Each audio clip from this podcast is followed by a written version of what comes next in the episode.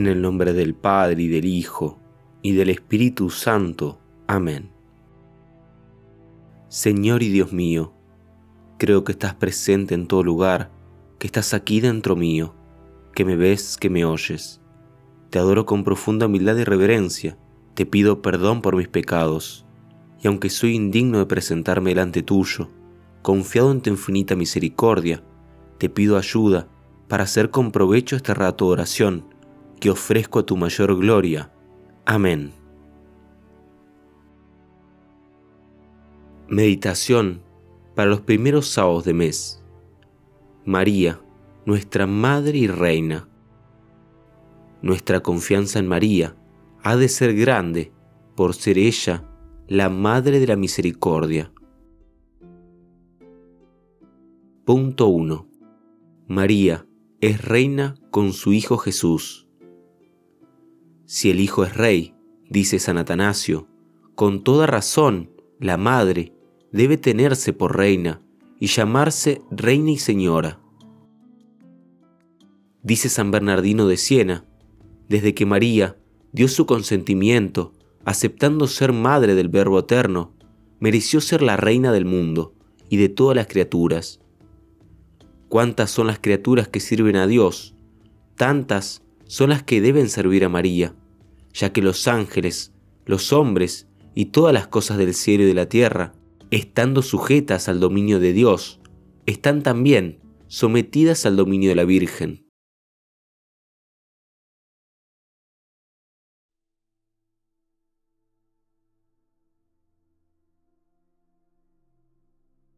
Punto 2. María es reina de misericordia.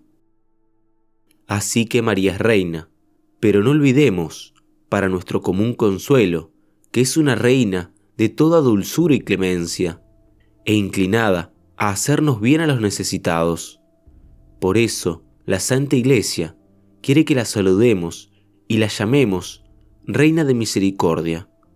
El mismo nombre de reina, conforme a San Alberto Magno, significa piedad y providencia hacia los pobres a diferencia del nombre de emperatriz, que expresa más bien severidad y rigor. Así como los tiranos, al mandar, tienen como objetivo sus propios provechos, los reyes, en cambio, deben tener por finalidad el bien de sus vasallos. El rey debe ante todo dedicarse a las obras de misericordia, pero no de modo que deje de usar la justicia contra los criminales cuando es debido.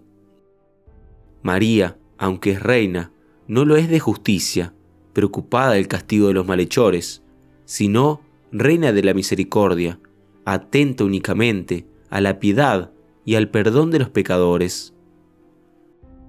Dos cosas he oído, que Dios tiene el poder y que tuya es, Señor, la misericordia. Fundándose el reino de Dios en la justicia y en la misericordia, el Señor lo ha dividido el reino de la justicia se lo ha reservado para él, y el reino de la misericordia se lo ha cedido María, mandando que todas las misericordias que se otorguen a los hombres pasen por las manos de María y se distribuyan según su voluntad.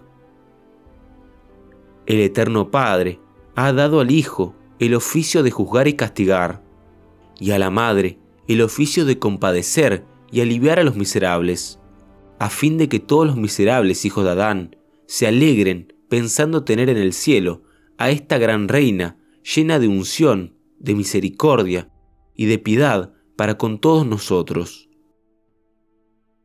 Dios te ungió con óleo de alegría.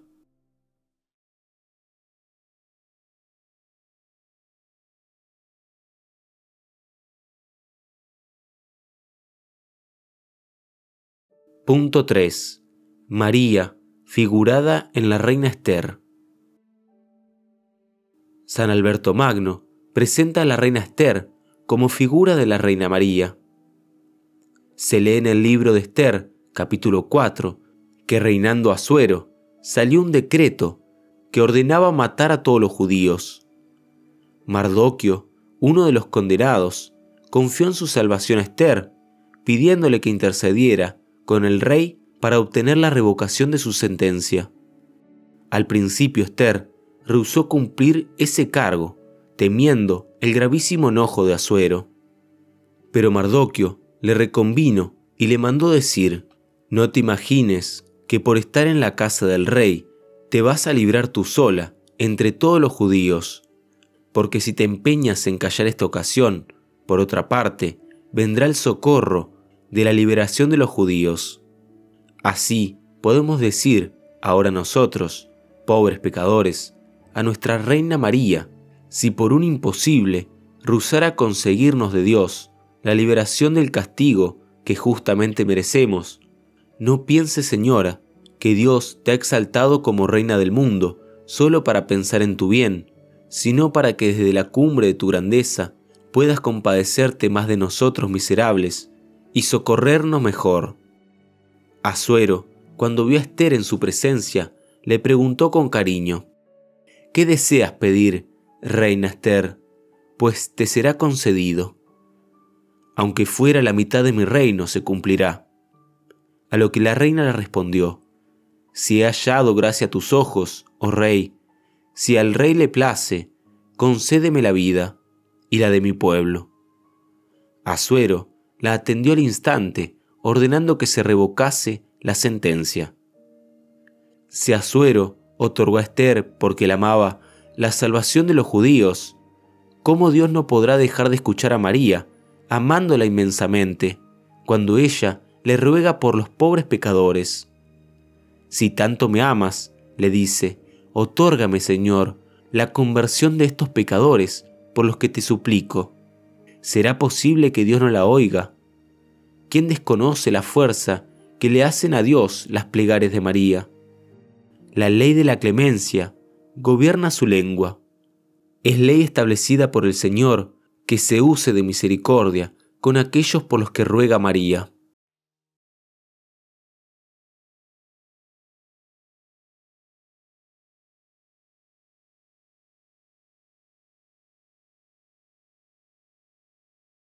Punto 4. María se vuelca a los más necesitados. Pregunta San Bernardo, ¿por qué la Iglesia llama a María Reina de Misericordia? Y responde, porque ella abre los caminos insondables de la misericordia de Dios a quien quiere, cuando quiere y como quiere, porque no hay pecador, por enormes que sean sus pecados, que se pierda si María lo protege. Dice San Gregorio, cuanto más elevada y santa es ella, tanto más es dulce y piadosa con los pecadores que quieren enmendarse y a ella acuden. Tiene un corazón tan piadoso y benigno que no puede sufrir el dejar descontento a quien le ruega. Es tan benigna, dice Luis Blosio, que no deja que nadie se marche triste. Ten piedad de nosotros, Reina de Misericordia, y procura nuestra salvación. Y no nos digas, Virgen Santa, que no puedes ayudarnos por culpa de nuestra multitud de nuestros pecados, porque tienes tal poder y piedad que excede a todas las culpas imaginables. Nada resiste a tu poder, pues el Creador estima tu gloria como propia, pues eres su madre.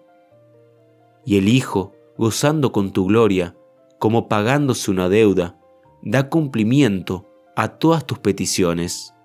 Quiere decir que si bien María tiene una deuda infinita con su Hijo por haberla elegido como su madre, sin embargo, no puede negarse que también el Hijo está sumamente agradecido a esta madre por haberle dado el ser humano, por lo cual Jesús, como por recompensar cuanto debe a María, gozando con su gloria, la honra especialmente escuchando siempre todas sus plegarias.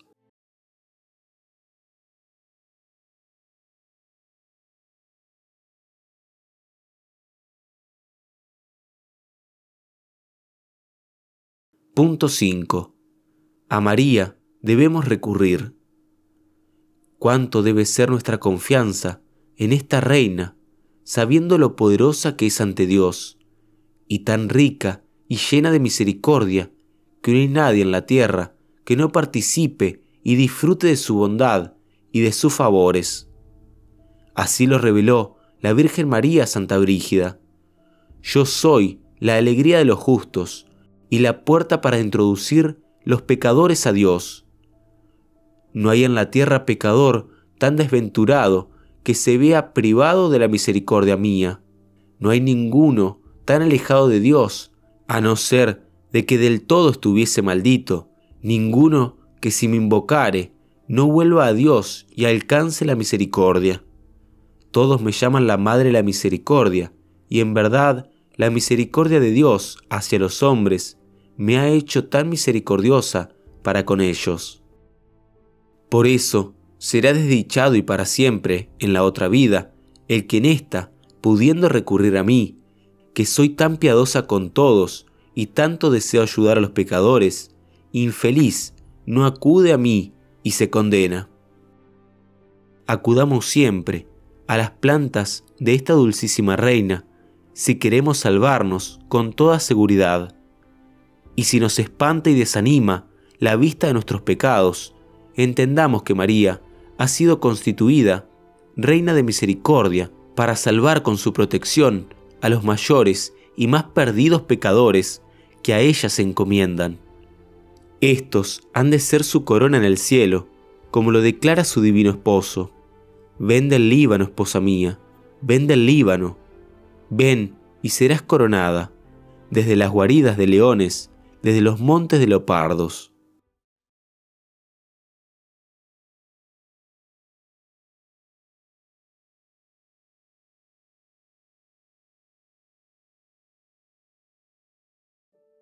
Oración a María Reina Misericordiosa, Madre de Dios y Señora mía María, como se presenta a una gran reina un pobre andrajoso y llagado, así me presento a ti, Reina del cielo y la tierra. Desde tu trono elevado, dígnate volver los ojos a mí, pobre pecador. Dios te ha hecho tan rica para que puedas socorrer a los pobres, y te ha constituido Reina de misericordia para que puedas aliviar a los miserables. Mírame y ten compasión de mí. Mírame y no me dejes. Cámbiame de pecador en santo. Veo que nada merezco, y por mi ingratitud debiera verme privado de todas las gracias que por tu medio he recibido del Señor. Pero tú, que eres reina de misericordia, no andas buscando méritos, sino miserias y necesidades que socorrer. ¿Y quién más pobre y necesitado que yo?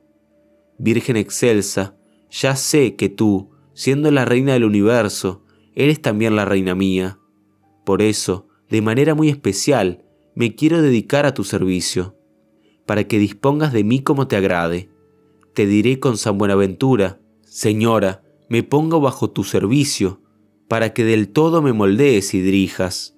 No me abandones a mí mismo, gobiérname tú reina mía. Mándame a tu arbitrio y corrígeme si no te obedeciera, porque serán para mí muy saludables los avisos que vengan de tu mano. Estimo más ser tu siervo que ser el dueño de toda la tierra.